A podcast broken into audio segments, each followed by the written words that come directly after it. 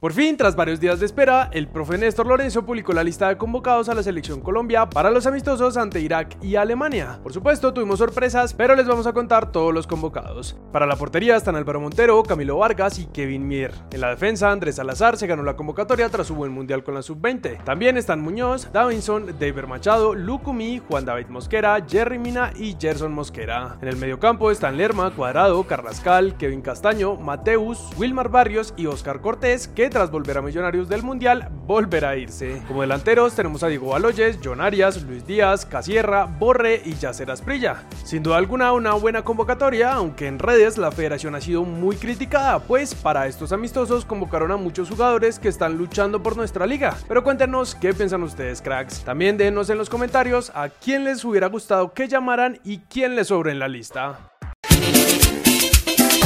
Vamos a Europa, pues hay noticias de los nuestros. Primero hablamos de Mateo Uribe, pues se confirmó que dejará el Porto y firmará tres temporadas con el Al de Qatar. En España, por otro lado, Luis Suárez seguirá con el Almería, pues según informó el equipo, gracias a la permanencia en primera se activó la cláusula en la que automáticamente el club debe comprar al jugador por 8 millones de euros al Marsella. Nuestro crack jugó 21 partidos esta temporada convirtiendo 4 goles y dando 5 asistencias. Luis era jugador del Almería hasta el 2029 y aunque esta temporada terminó sin jugar por lesión, espera recuperarse para poder estar al 100% en la siguiente. Pasamos a Brasil, pues John Arias, antes de saber de su convocatoria con la selección, fue figura en la victoria del Fluminense, jugando los 90 minutos y dando una asistencia en el triunfo sobre Bragantino.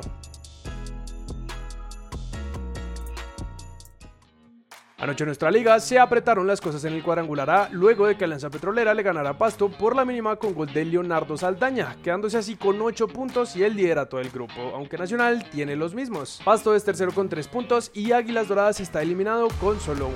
Teniendo en cuenta esto, la cuenta de Twitter Matix publicó que la mayor posibilidad de avanzar a la final la tiene el equipo de Medellín con un 66.7%, mientras que Alianza tiene el 32.9% y el Pasto el 0.4%. Por eso sobre el partido que definirá mucho entre Alianza y Nacional la próxima fecha, Uber Boder, técnico de Alianza, habló sobre este juego. Vamos a enfrentar el partido como siempre lo hemos hecho, no vamos a cambiar nada, tenemos un trabajo acumulado, unas formas definitivas y vamos a hacerlo. Hoy vamos a disfrutar de la victoria y descansar para lo que se viene.